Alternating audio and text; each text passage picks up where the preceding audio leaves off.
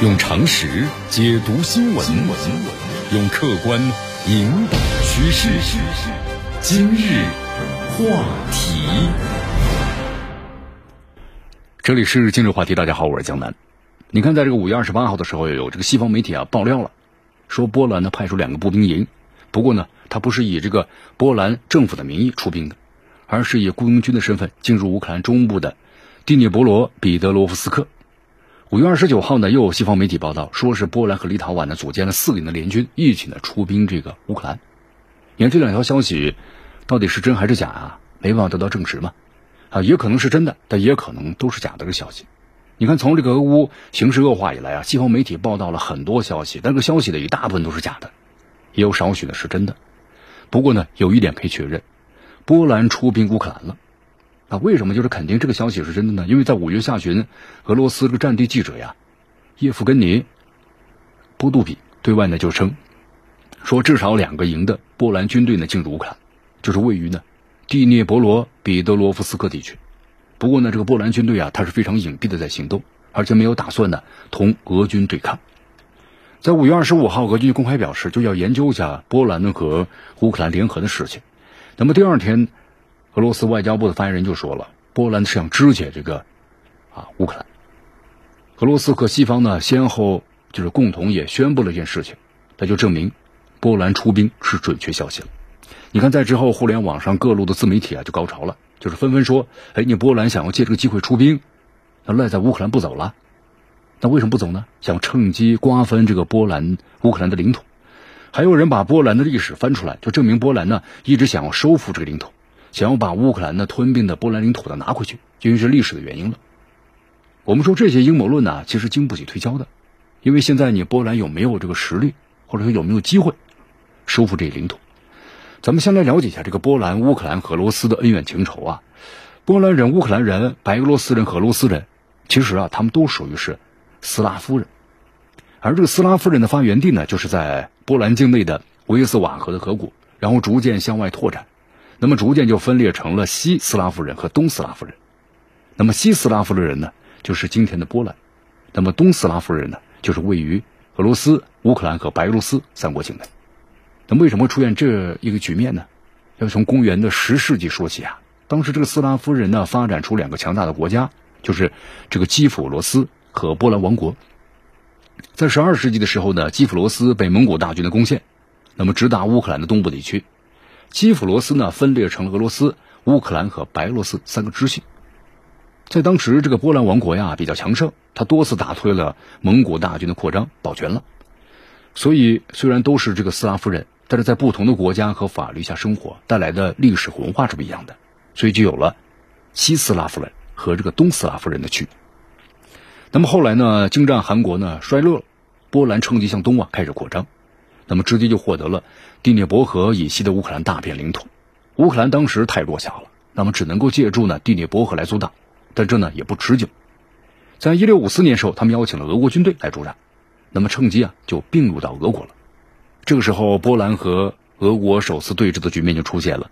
那么这种对峙呢，持续到了十八世纪，因为长时间被这个俄罗斯和波兰两国统治啊，那么这就造就了当下的乌克兰东部地区呢。乌克兰人亲俄罗斯，那么西部地区的人呢亲这个波兰，中部地区呢更独立。十八世纪末的时候，俄国强大起来啊，就直接联合另外两国把波兰呢给它瓜分了。乌克兰东部地区啊被并入了沙俄的版图。那么这就是普京恋恋不忘的历史啊！你看一战之后呢，波兰复国啊，一再要坚持要恢复呢瓜分之前的边界线，也就是波兰呢和俄国呀曾经对峙的边界线。在当时已经是苏联了嘛，苏联当然不会答应，所以后来就有了苏波战争。当时这个波兰呢，全民团结起来对抗的苏联红军。苏联红军呢，当时是占据了人数优势，但是快打到这个华沙的时候啊，天时地利呢都不合，最终呢，被这个波兰的给反击打败了。一九二一年，苏联将乌克兰的西部呢交给波兰管辖。不过二战之后呢，又回到了苏联的手里。在这个二战，德国和苏联呢瓜分了波兰。苏联是获得了超过二十万平方公里的土地，那这二十万土地位于哪呢？现在的立陶宛、白俄罗斯和乌克兰境内，那么意味着当时这个苏联的边界线啊向西推进了两百多公里。二战之后呢，苏联作为战胜国，那波兰当然无法抗衡啊。于是波兰呢就从德国身上找国土补偿。波兰东面的边界线呢向后退了两百多公里，向西面呢扩张了两百多公里啊，就是霸占了部分的德国领土。你看，曾经这个波兰的首都华沙位于波兰的中部，那么现在呢？你看这个地图不是中部了，它是位于呢东部，这就是版图呢整体西移的结果。但是虽然向这个西部呢扩张了，但是波兰的领土呀比二战之前缩水了百分之二十。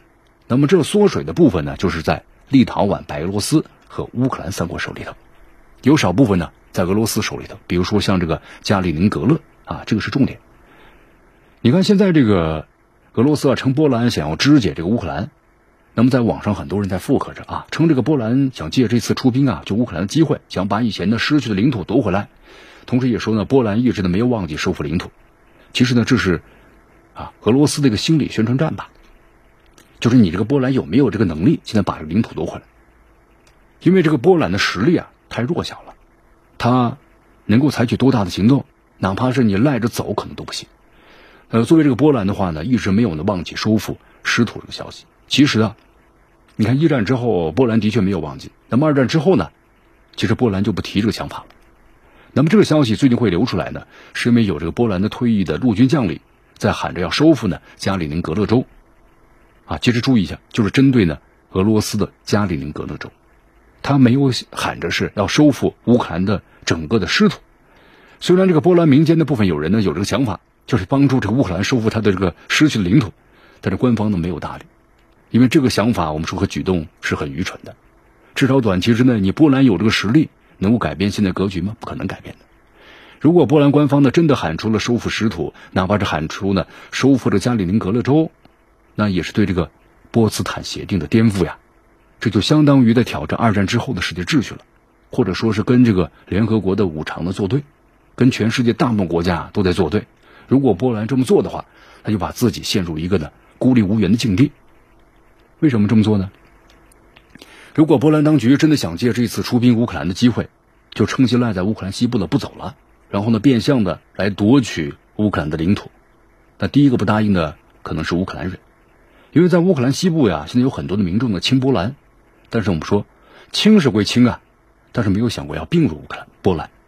如果波兰呢借着乌克兰民就是民众的这么一个信任，趁机吞并西部的话，那可能先别说俄罗斯啊，可能这个乌克兰自己国家不少人要站起来反抗，那中部地区的乌克兰也会反抗。我们说这个波兰就那么点家底儿，是经不起消耗的。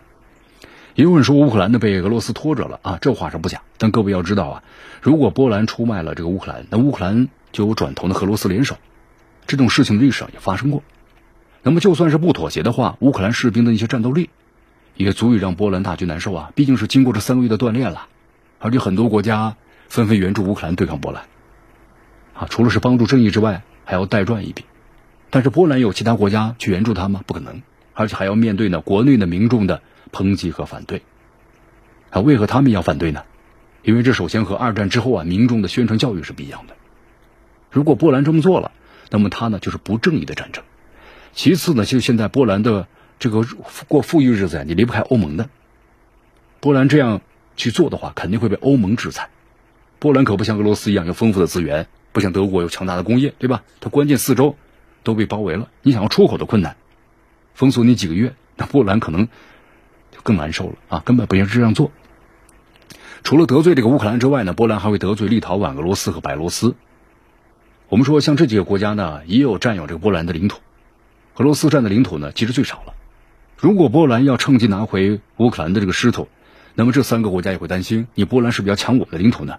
他都会阻止他的。一个波兰就让我们说，一个乌克兰就让波兰很难受了。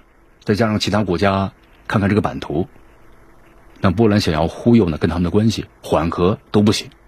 好，关键是这个时刻，欧盟和北约也不会帮他，可能还要制裁这个波兰。你看，美国挑起这个俄乌的局势啊，他是为了自己的利益。那你这个波兰想要站出来摘桃子，这就得罪了美国。如果要是波兰真的拿下了乌克兰西部地区，那领土就大大影响了，这影响力就增加了。那北约和欧盟就担心你波兰是不是要崛起了？所以说北约和欧盟呢要联合起来，可能施压或者阻止波兰。所以大家看一下这个地图就会发现啊，波兰四面都被孤立了，那到时候波兰的日子也很难。石油、天然气、粮食三大这个物资，就足以让这个波兰妥协了，因为这三样东西波兰都缺，它都靠着进口。而且波兰还要面对一个事实啊，如果他真的是拿回了乌克兰西部的领土，他可以辩解啊，这是我以前的这个失去的领土，他现在我拿回来很正常。但这样的话会带来更多的问题，比如说波兰抢走德国的领土怎么算？是不是你波兰也要归还给德国？那又会带来更多的问题。那更多国家呀都会索要领土了。那么我们说，二战之后的国际秩序一下就被颠覆了，这个世界就大乱了呀！这是不符合各个大国的利益，恐怕到时候整个五常都要联手反对了。那么除了这些国家反对之外，全世界大部分的国家都会反对波兰，这才是波兰呢要应对的最艰难的挑战。俄罗斯进入乌克兰东部的部分地区，那么至少呢有北约东扩这个合理的理由，还有就要收拾这个纳粹，对吧？这个正义的理由。所以很多国家都没有反对俄罗斯军事行动，但是如果要是波兰赖在乌克兰不走的话，那就是纯粹的不义的战争了。那对于这个波兰来说，可能几乎所有的国家和地区都要联合起来反对。那么这一点的话，就足以让波兰呢会放弃这个想法。你看，我们说美国都没有勇气和全世界作对，你更何况一个弱小的波兰呢？再从这个历史的角度上来说呀，波兰曾经啊就能够复国，包括霸占部分德国的领土。其实更多借助的是西方盟友力量，那么这一点呢要有清醒的认识。所以说，目前的波兰，他想要瓜分或者肢解这个乌克兰，可能我们说有有有想法，但不敢有举动，因为他没有这个实力。盟友内部会支持，那么支持他收复这个失土的话，就相当于是变相的帮助波兰的强大起来了。那么欧洲呢，没有谁会答应这个事儿。当然，波兰呢也不是没有机会，除非这个欧洲和北约瓦解。除非这个欧洲地区大动荡，否则波兰呢一旦有这个举动，那就要被这个俄罗斯、美国整个的欧盟扼杀在摇篮里头。很明确嘛，一个答案，都不愿意看到一个新的竞争对手又崛起。用常识解读新闻，用客观引导趋势。今日话题。